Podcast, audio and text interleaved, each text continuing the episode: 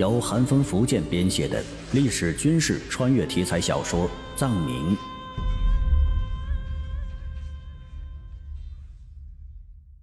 听友您好，我是北海听云，咱们书接上回。凤翔知府段有志，当得知李家庄被乱匪所破的消息的时候，当即便大吃一惊。段有志不是不知道李家的势力。这次李家一再派人来凤翔府向他求援，但是何奈他手头实在是无兵可用。凤翔卫留守的官军大多是卫所军，根本就不堪用。上一次派了丁宝全去牵养，那便是一个例子。所以段有志尚在考虑如何处置这个问题的时候，李家庄被迫的消息便传了过来，这让段有志当即便有些慌了手脚。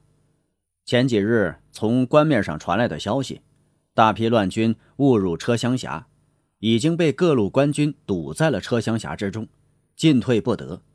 眼看这一次大有将乱军一举扑灭的希望，本来这让他们这批陕西的官员总算是长松了一口气。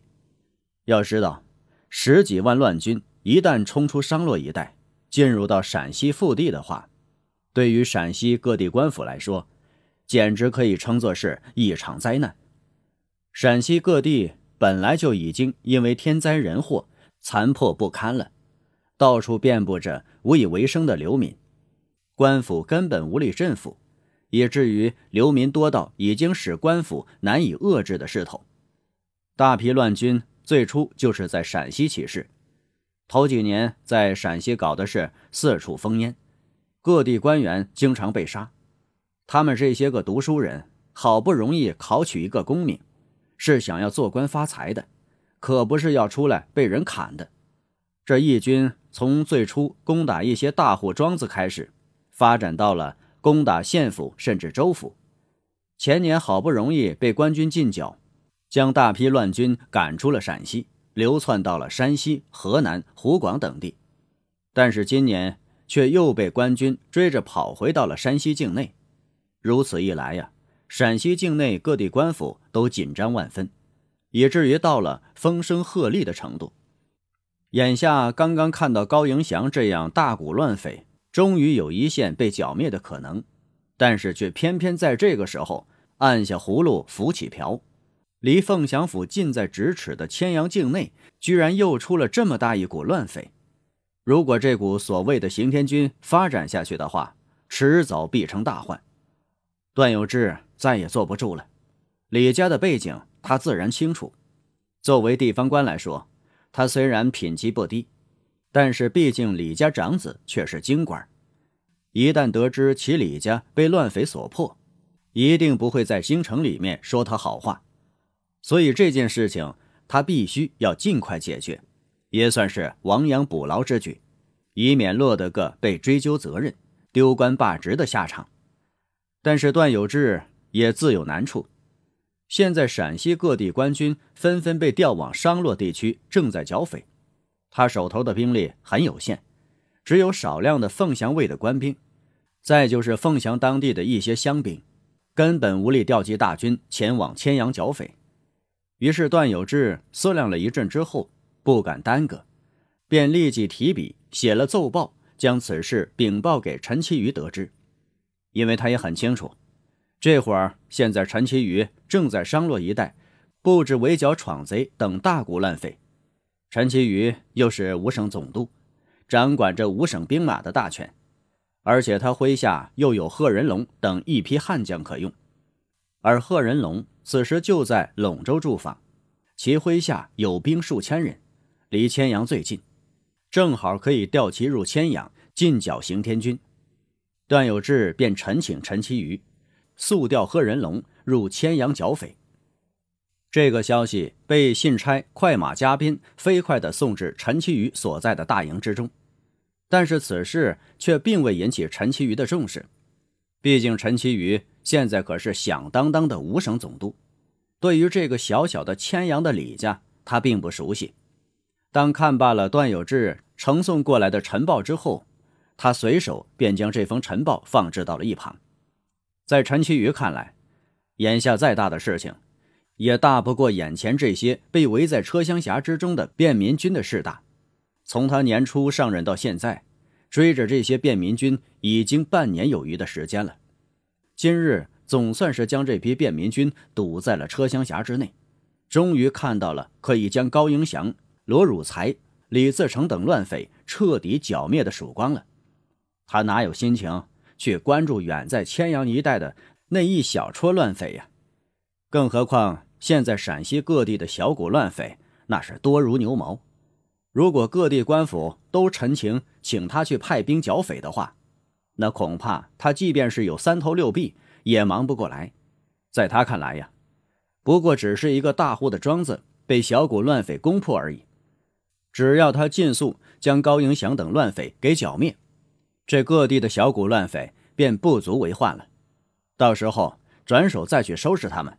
也就是手到擒来的事情，所以陈其余对于凤翔知府段有志送来的这封陈报并未重视，只是随手批复，着令段有志自行联络贺仁龙就地进剿。段有志在凤翔府足足等了几天的时间，总算是盼来了陈其余的答复。心知这件事陈其余恐怕是没空来管了，但是陈其余不管，却不代表他也能不管。他可是凤翔知府，一旦事态扩大的话，那么他绝对是难辞其咎。到时候一不小心，便可能落得一个丢官罢职、人头落地的下场。好歹陈其余也给了他一个回复，让他自行联络在陇州的贺仁龙联合进剿。那么这件事便还有回旋的余地。于是他不敢怠慢，立即又亲笔修书一封，派人快马加鞭。送往陇州的贺仁龙手中，要贺仁龙尽速能派兵出陇州入千阳，配合他对刑天军进行进剿，并且承诺这次用兵所需粮饷都由凤翔府承担。在派人离开凤翔府之后，段有志也开始忙碌了起来，立即召集手下官员商议调集兵马进剿刑天军的事宜。虽然凤翔府眼下兵力不足。但是此事关系重大，段有志也听闻了大批便民军被围于车厢峡的事情，所以私下认为短时间内凤翔府不会有大问题，于是便着令凤翔府当地所辖的一批大户庄子之中各出一批乡勇，又从凤翔卫东拼西凑出了一千官军，筹集了一批粮饷发放下去，总共调集了近三千兵马。交由凤翔守备杨鲁廷统带，六月三十出凤翔府，浩浩荡荡的朝着千阳方向开去。而贺仁龙在收到了段有志的亲笔信之后，直接便丢到了一旁。这种事他才懒得去管呢。千阳本来就不是他的辖地，而现在他统带的官兵不过只有两千人不足，驻守陇州已经是捉襟见肘了。哪还有兵力调往千阳剿匪呀？更何况这兵马一动，粮草先行，还要有开拔费要发放下去。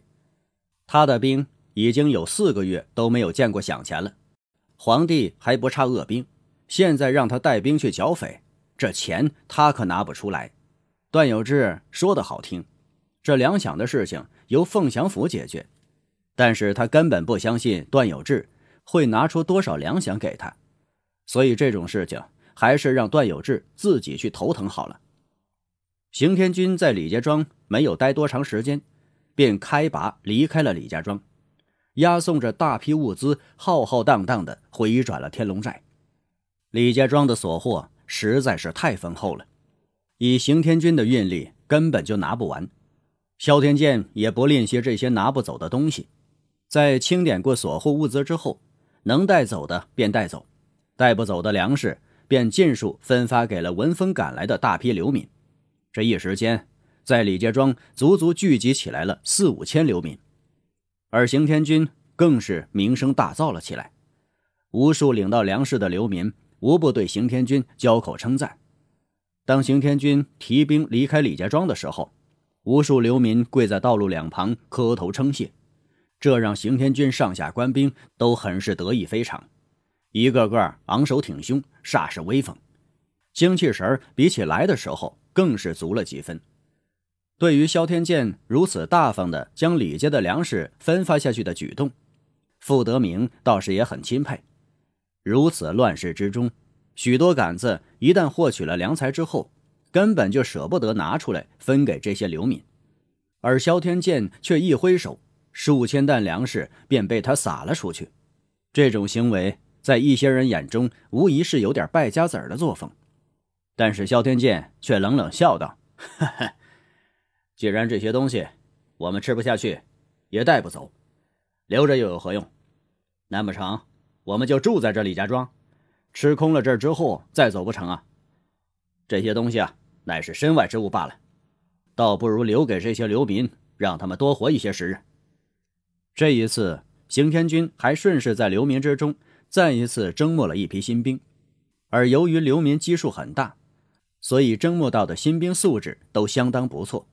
而且萧天剑坚持走精兵路线，对于老弱之人一概不要，限定征兵数量只收五百人。所以这新征募的五百新兵，一个个都属于身体强健的汉子，而且绝大多数人都是老实巴交的农民。其中也不乏少量的官兵逃兵，大大补充了这一次他们战损的兵力，而且使刑天军战兵以及新兵的兵力扩充到了一千三百余人，资兵数量也扩充到了四百人左右。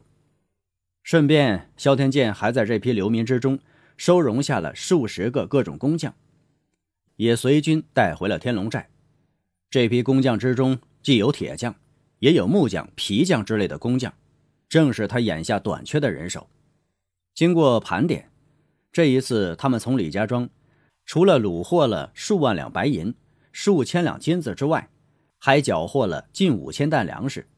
除了分发给流民一批之外，他们还装车运走了近两千担粮食，足够他们维持相当一段时间了。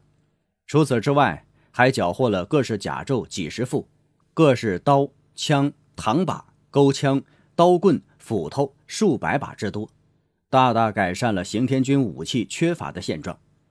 当然，收获最大的还不止这些东西。他们攻陷李家庄之后啊，还同时虏获了五门虎盾炮。可笑的是，居然还缴获了两门老掉牙的洪武年间所铸的碗口铳。这种老掉牙的东西，居然也不知道被李家从何处淘来的，简陋的真是可以送到博物馆里面展览了。但是不可否认的是，对于手谕来说，这种东西是很有一些用处的。对于缺乏火炮的刑天军来说，这种东西虽破，但是却还是被他们收入到了囊中。除了火炮之外，他们还缴获了七杆抬枪、三十七杆鸟铳、三十一杆老式火铳、十八支三眼铳，火药数百斤。这些东西更是萧天剑所急缺的物资。大大充实了刑天军的实力，可见这李家为了保命，暗中花费了多少巨资，才弄来了这么多的好东西。现在都便宜给了萧天剑。至于其他物资，还有不少是萧天剑急需的东西。在李家的库房之中，他们还超出了两三千斤的生铁、熟铁，还从李家族人的家中抄出了相当数量的各种铜器、铁器。这种东西。自然，萧天剑也不会丢弃，一股脑的装上了车，全部运回了天龙寨之中，用来打造更多的武器使用。总之啊，这一趟李家庄之行，虽然刑天军付出了近百条人命的代价，但是收获之大，也出乎所有人的意料，可以说赚的是盆满钵满，所有的人都是心满意足。欲知这后事如何，且听下回分解。本专辑仅供听友交流，如果您喜欢，欢迎您订阅、评论、分享。